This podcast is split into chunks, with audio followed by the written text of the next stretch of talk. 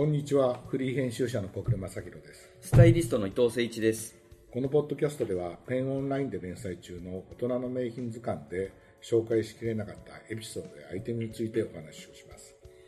今回はチェック編の特別会として、えー、ウールリッチジャパンでいつもお世話になっております、えー、鈴拓磨さんをゲストにお招きしております。鈴さんよろしくお願いいたします。よろしくお願いします。えー、今回あの記事の方ではですねウールリッチを代表するバッファローチェックのシャツをですね、はい、あのご紹介させていただいたんですけどもあのウールリッチがどのようなブランドなのかぜひいろいろなねそうですね。いろいろなんかね聞きたいです。ねその前にあのすずさんのですね簡単な自己紹介をね、うん、お願いしたいと思うんですけど、はい。えーと、はじめまして、えーと、私、鈴と申しまして、えーと、ウールリッチジャパンはもう、えー、と在籍5年ぐらいになるんですけれども、うん、マーケティングを担当しています。でウールリッチの前はいくつかのインポートブランドだったりあと自動車業界にも行ったりしてで、えー、とウールリッチが日本に、えー、と何回目かで入ってくるとまあ、今のウールリッチの原型を扱う、えー、立ち上げをした商社にも在籍していて、まあ、ウールリッチはその日本でのローンチも携わってきた経験もあって、まあ、もう一回戻ってきたみたいなはいはい、我々ねあの以前ですとあのウールリッチジャパンで扱われてるあのバラクータのあそうですね、あのご紹介させていただきましたよね。スイングトップをね、はい、ご紹介していただいて、うん、もういろいろねお世話になってることばっかりなんですけども、はい、さんいつもありがとうございます。あのまああのこのチェックのね大人の名品館でチェックをやろうって思った時にですねあの別の回でも話したんですけどもその我々がちょうどちょうどこの間ラジオに出た時にあのタータンチェックの話をしてですね、うん、タータンチェックであのアメリカ製のタータンチェックがっていう話をしたりしたら、え、あの、もともとはイギリス製なんです、ね、まあ、スコットランド製なんですって言った時に、あ、そしたら、あの、ララジオにこう、で、我々と共演した方がびっくりされてて、あ、皆さんのチェックに対する知識っていうのが、あの、まあ、その程度という言い方をしちゃうあれですけども、あの、あの、羊とかがよくね、分かってらっしゃらないことも、まあまああるんだなと思って、それでチェックを取り上げようっていうようになった時にですね、あの、まあ、あの、チェックっていうと、どうしても、やっぱりスコットランド、イギリス発祥のものが多いんですけども、まあ、あの、自分が好きだということもありまして、頭の中にパッと浮かんだのが、ウールリッチのバッファローチェックなんで、伊藤さんには、ね、バッファローチェック、集めて っていうふうにお願いしてね、やったんですけども。ね、なんかいろいろバッファローチェック出てますけど、やっぱウールリッチが、まあ一番僕の中では、もうバッファローチェックといえばって感じになっちゃうんですね、うんうん、で僕あのスーさんとウルリッチジャパンでお会いした時にあの僕の頭の中ではウルリッチっていうとあのアウトドアのマウンテンパーカーとか、あるいはダウンパーカーとか、そういうイメージがあったのにあのスーさんが「いやあのバッファローチェックをしてるんです」っていう話になって、で実はっていうようなね話をされてたんでこれはもうあのぜひともバッファローチェック、まあ、バッファローチェックあの正直いろんなブランドであの出てると思うんですけども、はい、まあ、それの元祖たるものとして、はい、あのウールリッチを、うん、ぜひともあの、ね、ペンの読者並びにあのポッドキャストを聞いてる人にはお伝えしたいなと思ってお招きした次第なんですけども。まああのバッファローチェックってもともとウールリッチが1850年に作った柄と言われているんですけど、でまあその当時のあのテキスタイルデザイナーが、えっ、と家であの農場を持っていて、まあバッファローを飼っていて。でまあ、その姿がこう綺麗だからバッファローチェックって名付けたっていうふうに言われてる説が一番有力で、はいはい、まあ、社内の資料でも一応そういう記述があるんですよ。はいは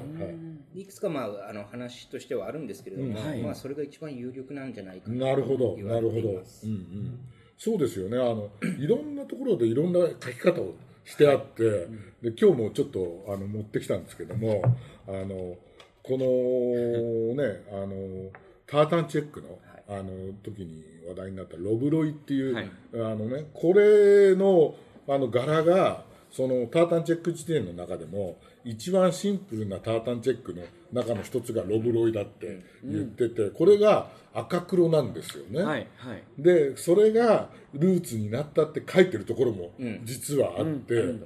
そうですよね。まあ諸説あるっていうのはね、まああのでもせ1800年のことですからね。そうですね。なんかこうロブロイの映画、やっぱすごい良かったですね。そうですよね、はい。これにはでもさ、赤黒は出てこないそうなんです。そうなんですよ。出てくるかと思って見てたら赤黒じゃなくてもっと地味なねアーシーな色で出てくるんですよね、うん。でもまあそうですよね。あのジョン・リッチ2世がはい。1830年にウールリッチをアメリカで、あの始めたんですけれどももともとは、えー、とリバプール出身のイギリス人。ではい。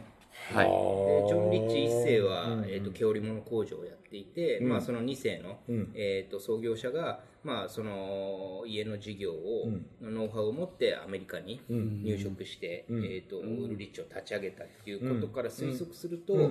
そのロブロイ・タータンをインスピレーションのもとにしていた可能性はあるかなと。あまあそうですよね、そうですよねイギリス生まれで、リバプール生まれだから、なんかスコットランドから渡ってきたこの柄をみたいなのはイメージしてたかもしれ可能ないですよ。ね性はゼロじゃないかなと思うんですよ。ただその、スコットランドのタータンチェックって、えっ、と家紋なんで日本でいうそうですよね。はい、ね。意味合いが全然違うという。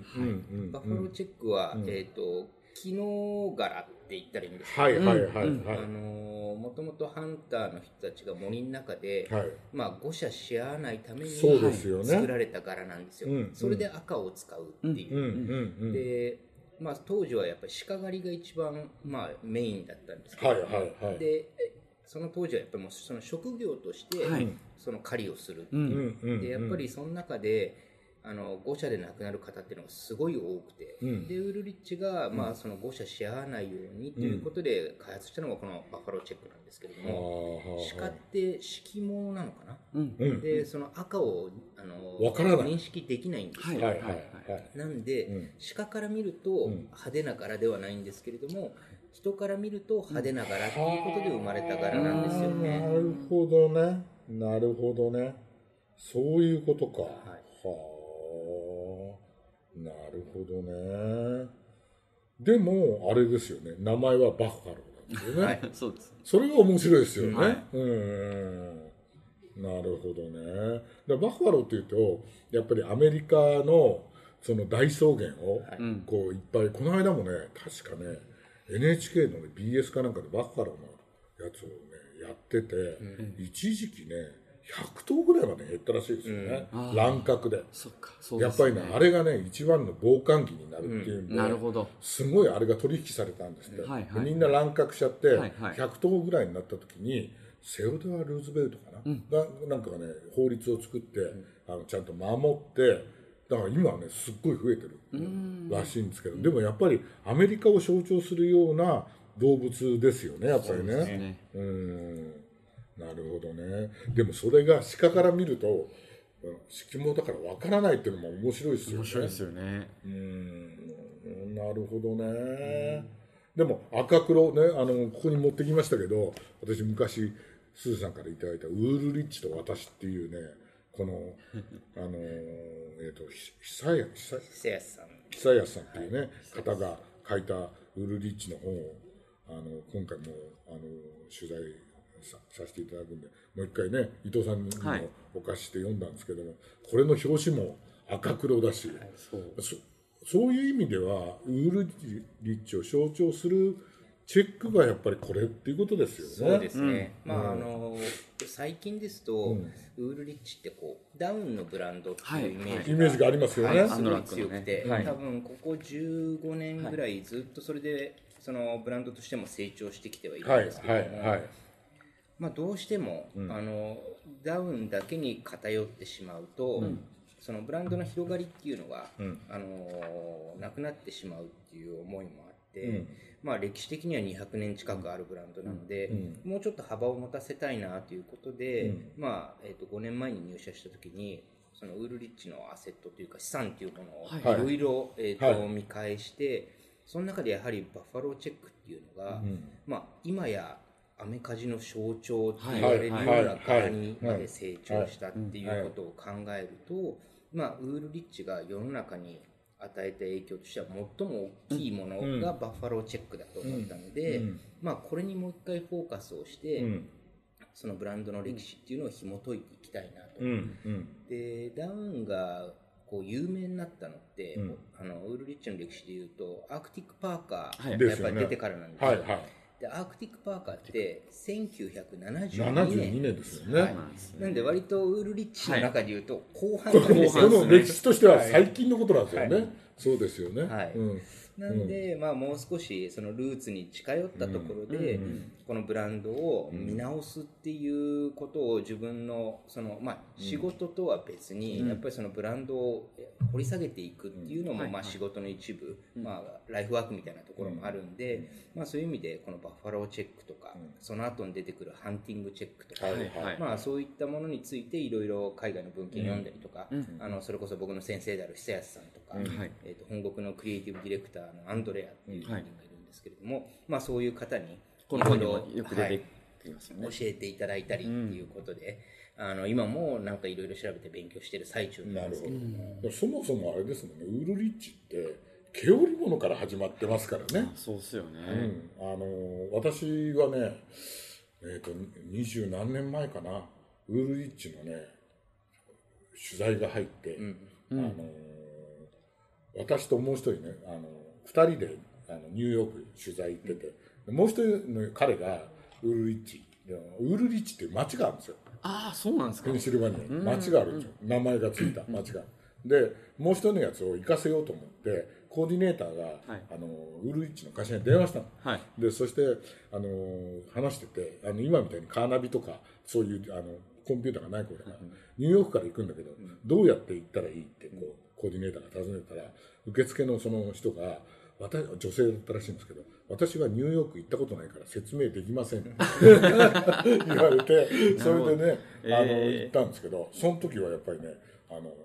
ウールリッチまで町まで行って取材をしたっていうね、うん、すごい毛織物工場が最近まであったんですよね。そうですね、うん、えっ、ー、と4年前ぐらいまであったんですよね。あありましたよね、うんただやっぱりもうその織機とかより食器とかがもうかなり老朽化が進んで、まあ、どうしても手放さざるを得ないということになって、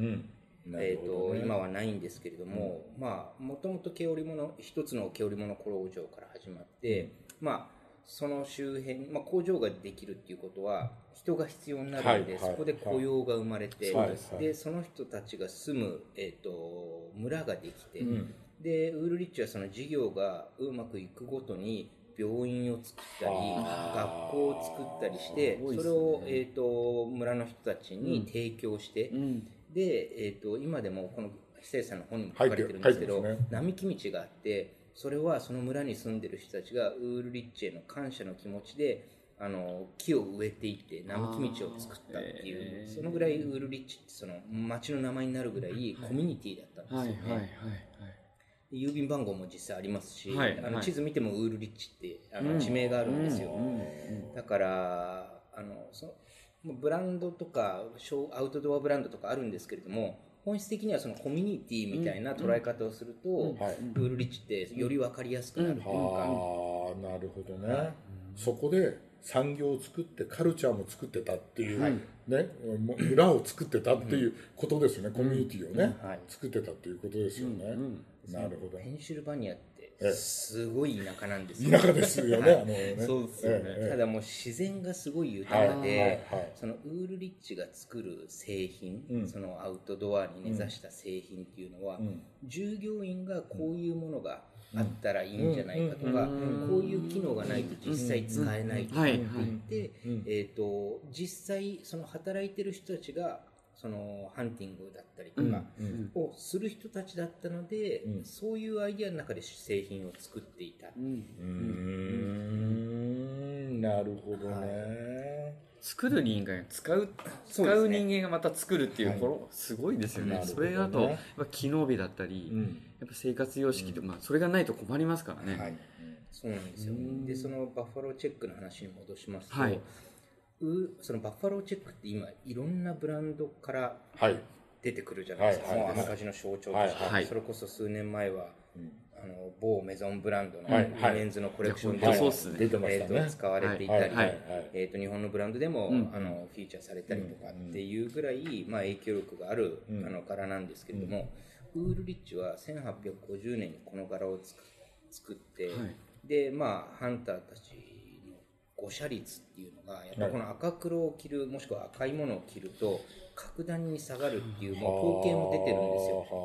でウールリッチはなのでパテントを取んなかったんですうんうん。はあ。そういうことか。なるほど。これはそのウールリッチが独占するんじゃなくて、うん。え多くの人を守るために作った柄だから、うん。うん。みんなに使ってほしいと、うんうんうんうんうんうん。なのであのあらゆるブランドが今も自由に使えるなるほど。うん。ただねいろんなブランドのバッファローチェックありますけれども、そのルーツをたどっていくとウールリッチウールリッチなんだと。につくっていう。なるほど。すごい。でもねあの今回お借りしたあ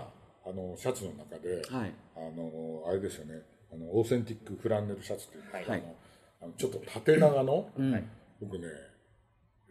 バッファローチェックって絶対真四角な柄だと思う、すよね。うん、と思ってたら、はい。はい実ははい。長方形のバッファローチェックがあったっていうのが聞いて、それがびっくりしたんですけど、はい。その辺の話をちょっとお聞かせいただきます。はい。あはい。あのリッチーズオリジナルバッファロープレード、はいはいはい。えっ、とそうですね。ちょっとリッチーズですもんね。はい縦長なんですよ、はい。あの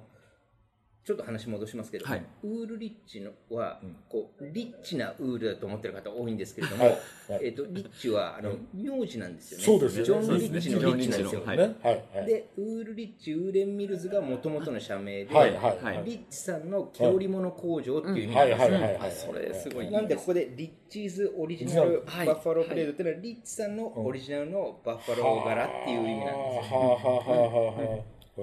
そう。でまあ、えー、とバッファローチェック自体は、えー、と1850年に生まれたんですけど、1949年頃から、このリッチーズオリジナルバッファロープレードっていうのが、えー、とカタログとかその資料に出てくるようになって、はい。はい。はい。はい。で主にシャツに使われる、はあ。シャツなんですね。なるほどね。今回その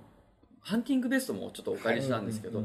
シャツがやっぱり主に作られてはい。あそうなんですね。で当時はもちろんウールだったんですよ、はい。はい。で、あの今回あのご紹介いただくシャツっていうのは、日本でその文献をもう一回読み返して、うん。で、えー、とやはりウールのシャツって一般的にはクリーニング出さないとか、はいはい。そうですよね。まあ、ご自宅で洗濯するにしてもあの手洗いであったりとか、まあ、ちょっと気を使って着ないといけないものになってしまうので、まあ、日本で、えー、とコットンでそれを、えー、と復活させたっていう形を取ったんですよ、はいはいもうそれも糸から、糸から？ああらはい、すごい。全部作ったので。あ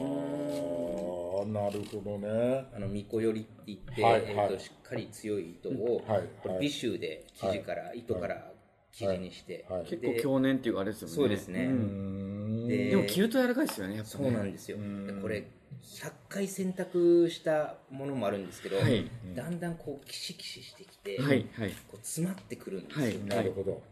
なんでカジュアルのシャツとしてはちょっとお値段高めだとは思はいうんですはいけれども、えっ、と本当に長く着れる。で長く着れば着るほど味が出てくるシャツなんですよ、うんうんうんうんなるほどね。うんコットンにすることで多くの人にもっと着やすく長く着てもらえるものにしたいなとうん思って、うん。でまあ染色もそうですし、まあ織り機もションヘルっていう、まあはい。1950年代の食器を使って、ゆっくり織っていくっていう、で今の現代の食器に比べると、まあ、5倍ぐらい時間がかかるんですよ。そうか。そうですね。そのぐらいじっくり,、はい。はい。じっくりゆっくり折っていくことで、その生地自体に膨らみというか、ふわっとした柔らかさが出る、であのビシューって今ではそのウールの産地、そうですね。まあ、ウールを作るところとして、まあ、世界的にも有名なんですけれどももともとは綿花が取れるところで有名な場所だったっていうふうに聞いていてでえっ、とまあウールの起毛技術っていうのはやっぱりビシュってすごいんですよ、うん。そうですね。でうんえっ、と、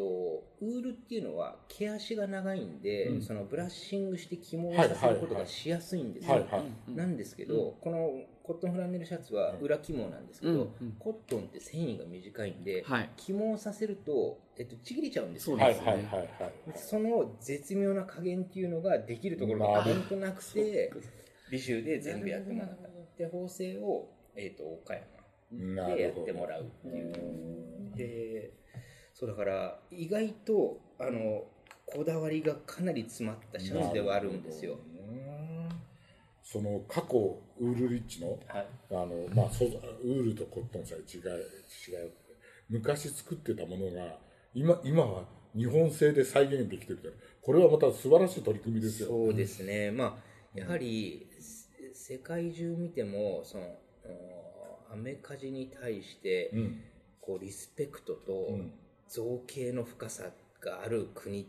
てまあ考えると、日本がやっぱりもう世日界でトップ本がねなんですよ。そうですよね。そう思いますよね、はい。うん。まあ、技術も含めて、はい。やっぱりこういうことを、その当時の、例えば製法に近いこととか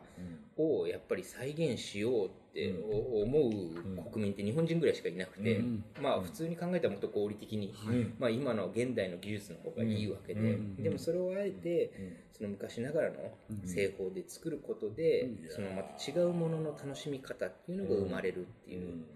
だからなんかその過去を否定せずにでも解雇主義にならずに、どうやって現代の生活の中で、ん。えー、とその過去の良さっていうものを味わってもらうかっていうことで、まあ、コットンにしたっていうところもあるんですよ。なるほどね。なるほどね。深いですね。深いですよね。うん、で今回おかお借りしたやつで、はい。もう一つあのね伊はい。藤さんが、あのベストってさっき話はいハが出てましたけど、トはい。あのねハンティングチェックのはいベストをもうお借りして、ね伊藤さんにあのスーさんに連絡してもらったらこれはバッファローチェックとは違いますよあそうそう はい聞きました。だってねここのチェックですよね。そうです。こそう。のチェックね。ハンティングチェックですね。ね。ですよね。並べると違うんですよね、はい。あれ？パッと思ったら赤黒がやっぱりすごく印象なんで、同じかなと思ってたんですこけど、れはねあのこの本人ウールリッチと私の中にも出てきますけどあのパンペンシルバニアタキシードっていう。あこれ僕感動したところなんですよね、ねもう伊藤さんこれが一番。これが一番あそうなんだ。これで婚礼とか、うん。ねあの、結婚式とか式に出出てたって。こうこういうこういうスタイルだよね。ね。すごいっすよね、うん。ね。うん。だからハッあキャップ、ベストブあのブルゾン、しかもこうパンツ、はい。ジョッパーズのパンツ、またそれがすごいかっこよくて、それをなんかこうペンシルバニアタキシード。って呼ぶって、読むっていうのがすごいかなって、まあ、実際、そのどのぐらいその清掃として扱われていたかっていう記述っていうのは、あんまり資料がなくて、まあ、その下にじゃあシャツを着てベストを着ていたのかっていうのも、イラストとかはいろいろあるんですけれども、はい。実際中にベスト着てるかどうかって分かるようはいなはい。はいはい資料がそうですね、まあほとんどないんですよ、うんうん。ただ、えー、とペンシルバニアではやはりこのハンティングの清掃っていうことで、ペンシルバニアタキシードっていうニュアンスそういうこともあるんだで相性をつけていたっていうことみたいなんですよ。それぐらいハンティングっていうのが、まあ、そのペンシルバニアだったり、まあ、アメリカ多分当時は全土だと思うんですけれども、やっぱりその大きな、あのまあ、仕事というか職業だったっていうことだと思うんですよ。うんうんそれでウールリッチでも、えー、とやっぱりこれをペンシルバニアタキシード。って昔から呼んでいるんで、キャップと、まあ、コートと、まあ、パンツっていう。それこそあのちょっと話ずれるかもしれないけど満点とかってあの朝ドラがあった時に、牧野さんがあのーまあ、主人公の牧野さんがこう自然に敬意を払うためにタキシード着て森に入ってたって話があるんですけど、そういった意味でもそのやっぱり自然にすごくあの、ね。敬意があって、はいハンティングのそのタキシードって呼ばれてたのかなっていうのは、まあ、ウールリッチの,、その社内でも、あのハンティングをする人っていうのがすごい多くて、はいはいはい。で、えーとまあ、大体冬場でも皆さんやるので、えー、と森の中に何時間も雪の中でじっとしてるみたいなので体調を崩す社員も多くて、100周年の時の、はい。えー、とスピーチで確か100周年だったと思うんですけど、ええ社長がとにかくみんな体を壊さないかが心配だっていう。話をスピーチでしたぐらいやっぱハンティングっていう。のが生活に根ざしていたんですよそれぐらいやっぱりハンティングに対してでその代々親から子へ、ですよねでそのハンティングの、まあ、ルールという。か、その向き合い方っていう。のをもう。その親から自然と子供の時から教えられるって、とにかく取ったらす極力無駄にしない、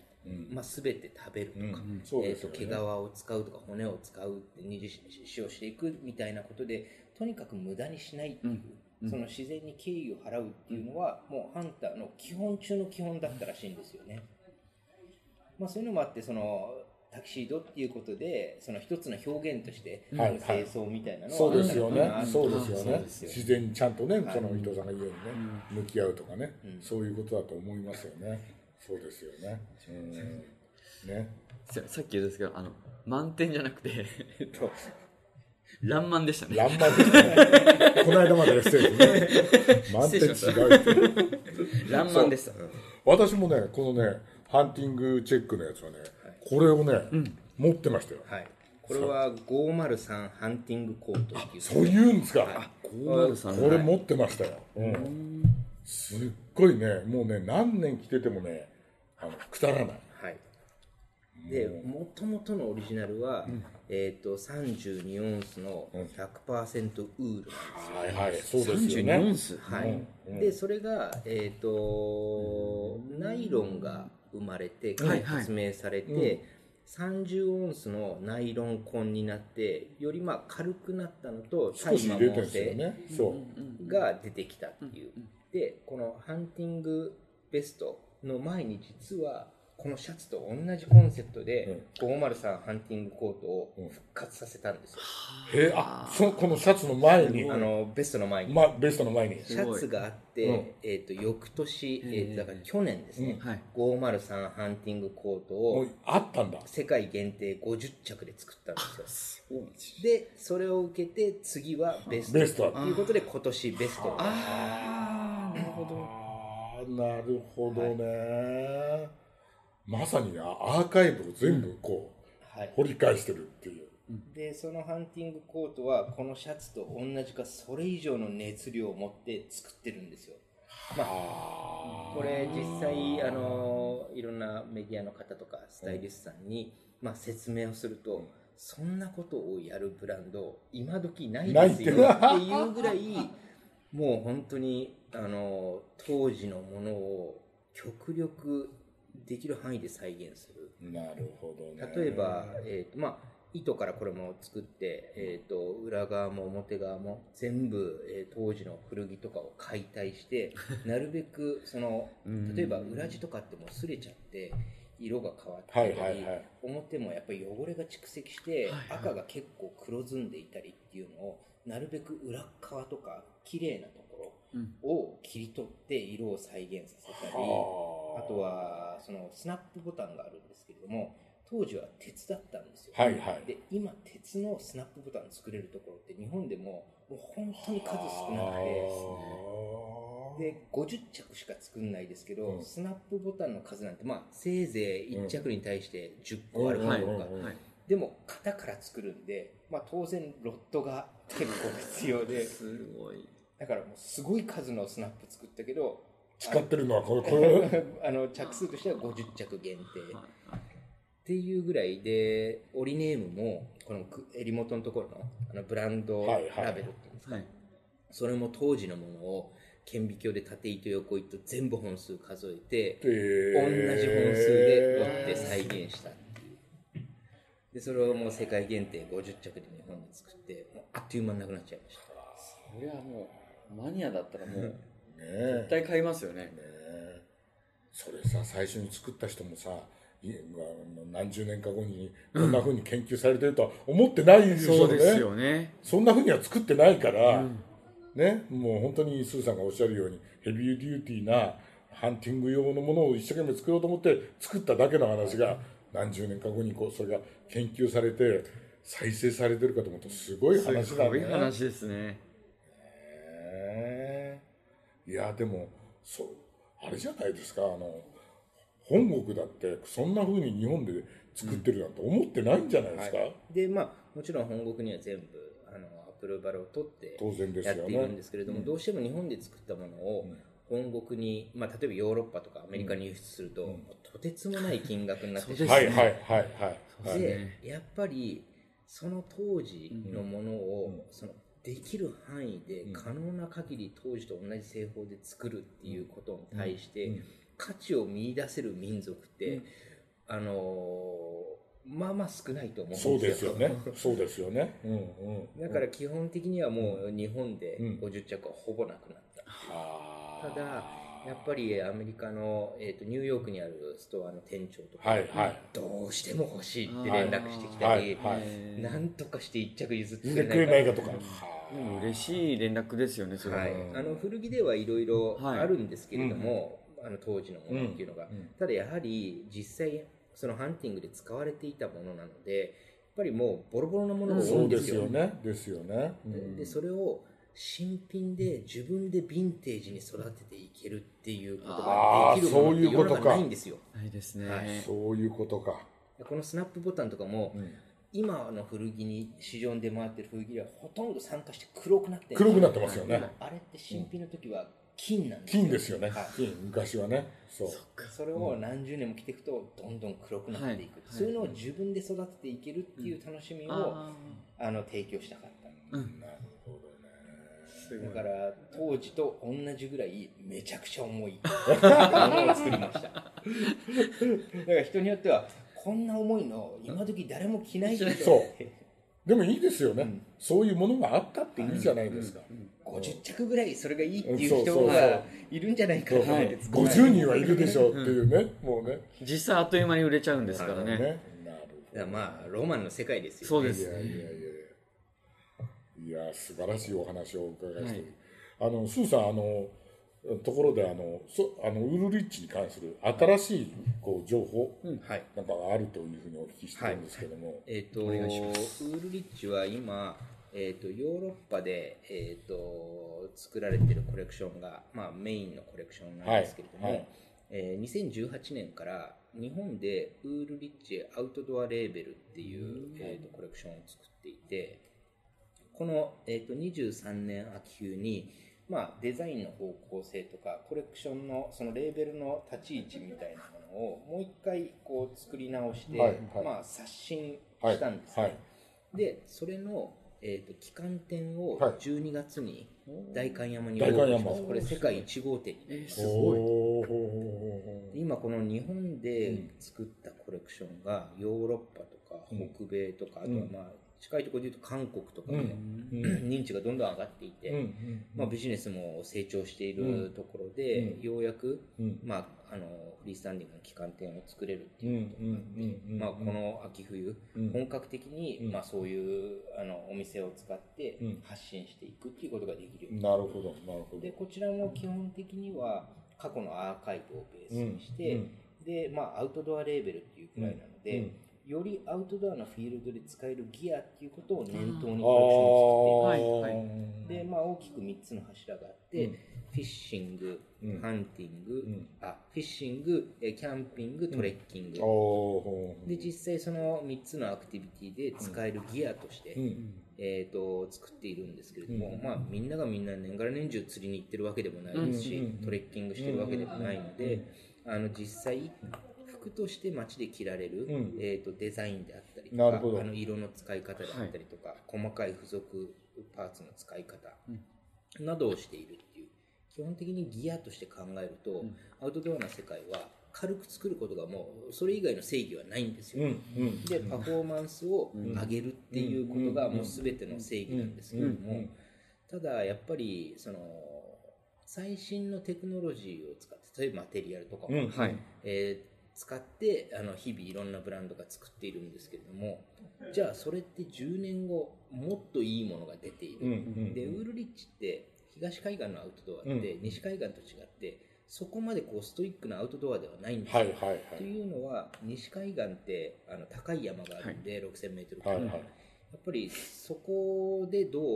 パフォーマンスを上げるかっていう、はいはいはい。あとは命の危険っていうのもかなりある環境なので、あのそうやってストイックになっていくんですけど東海岸って基本的に高い山がないんで、うん。トレッキングの文化なんですよ、はい。はい。ただその3500キロ歩く、えー、とアパラチアントレイルはいはいはい。ありますまあこね。れちょうど中間地点がペンシルバニアなんですけれども、まあ、1年近くかけてそれを走破するっていう、でまあそういう中でその衣服内環境を適正に整えるためにレイヤリングっていうのをすごいなるほど。やるんですそっかなるほ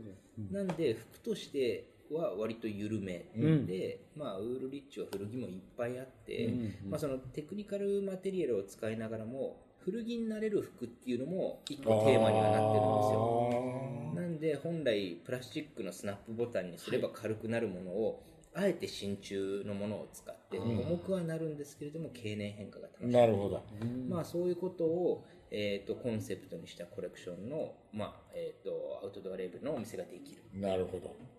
面白い。面白い。もうすでに行ってみたい。ど うん。あでもそういう西と東のその解釈もすごいですね、はい、あのアウトドアのカルチャーが全然違うんです。よ、で日本も全然違うんで、はい。はい、さすがね広いアメリカでね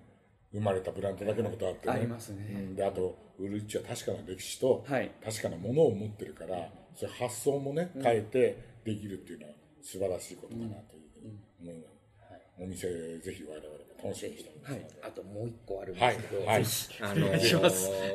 今日お話したウールリッチの、まあ、ウールにまつわるような歴史で、はい。ダウン以前の話なんはい。ですけど、はい。ほとんどの世の中の方っていうのはダウンのイメージが強いんであの10月に日本の公式のインスタグラムを立ち上げたんですけれどウールリッチアンダーバージャパンってはいはいはい、これはウールリッチのウールのオーバーシャツっていうアイテムがあるんですけれども、うんうんうん。要は、えっとちょっと厚手のシャツなんですよ、はい。まあ、CPO みたいな、はい。えっとジップのものだったりボタンのものだったり。それは昔からウールリッチがずっと使ってるものでそれを紹介する、えっといろんな人が登場する、えっとコンテンツになっていてそちらを見ていただくとあウールリッチってこんなアイテムもあるんだっていうのを見ていただけるかな。はい。早速フォローします。ぜひはい。お願いいたします、はい今日はありがとうございました。ありがとうございました。